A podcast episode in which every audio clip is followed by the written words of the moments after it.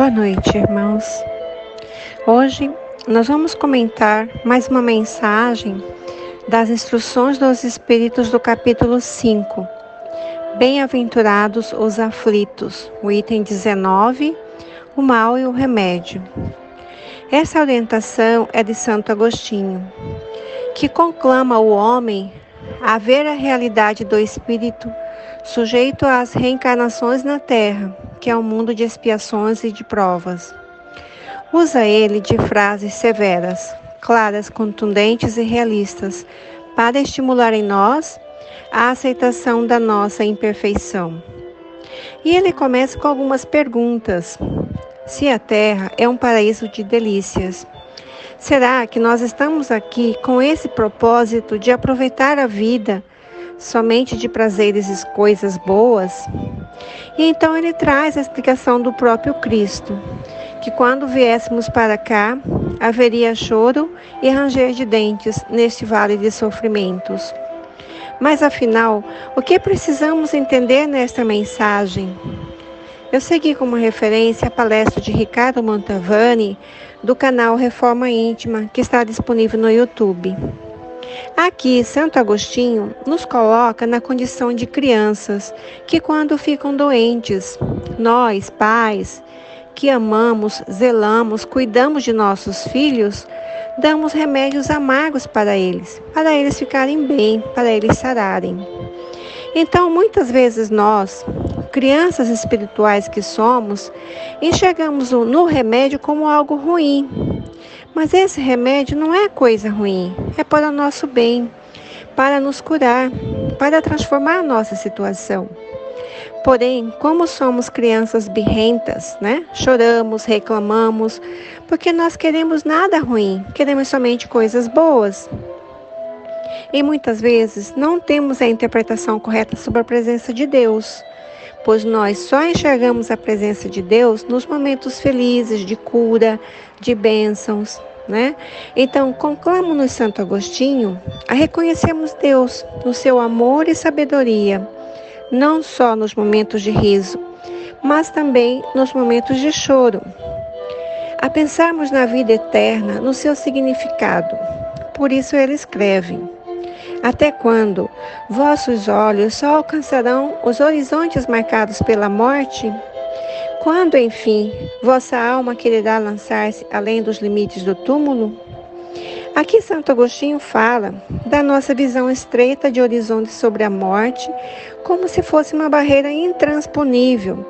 E nós precisamos nos projetar para a vida eterna e nos colocar como espírito eterno que somos, que aqui é transitório, momentâneo e que tudo vai passar. E teremos um resultado esplendoroso. Só que nós só conseguiríamos passar por tudo isso se conseguirmos vencer essa barreira de que somos espíritos eternos e iremos continuar em outras vidas. E continua Santo Agostinho, com severidade amorosa, lembrando que quando o espírito estava no plano espiritual antes da reencarnação, escolhera sua prova. Uns pediram fortuna e glória, outros pediram males físicos e morais julgando-se capaz de vencê-la.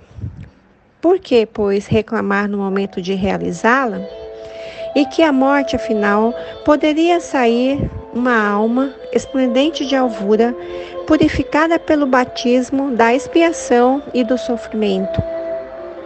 Ele está dizendo aqui que todo esse sofrimento que passamos aqui é o processo de transformação da nossa alma, que através desse sofrimento que irá transformar nosso espírito em um espírito puro, reluzente.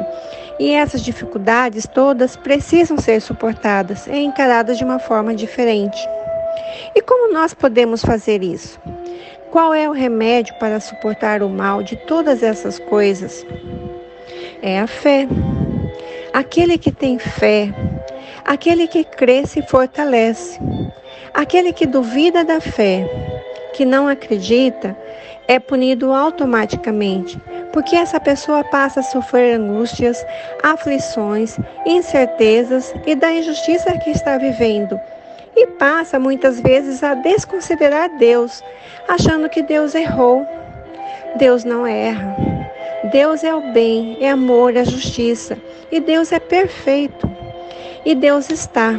Deus está em todos os lugares, inclusive naquela dor que eu, você e todos nós estamos sentindo agora.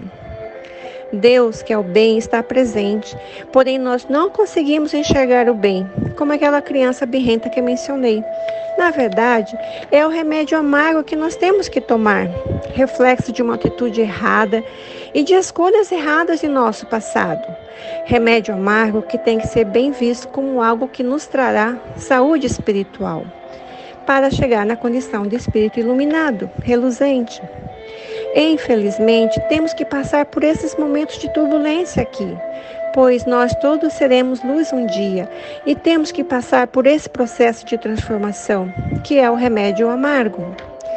Finalizando então, essa ânsia da felicidade que todos nós temos dentro de nós reflete a certeza do nosso destino Precisamos, pois, entender as leis naturais, que nos levam a compreender e a aceitar as vicissitudes terrenas como necessárias a espíritos rebeldes à lei do amor, enquanto formos crianças espiritual que somos. E, em assim fazendo, seremos capazes de agradecer a Deus todas essas tribulações que nos ferem, mas que nos levam a ideias e vivências mais dignas de filhos de Deus. E afirma Santo Agostinho: Felizes aqueles que sofrem e que choram, que suas almas se alegrem, porque serão abençoadas por Deus. Muito obrigada, Deus. Uma boa noite a todos.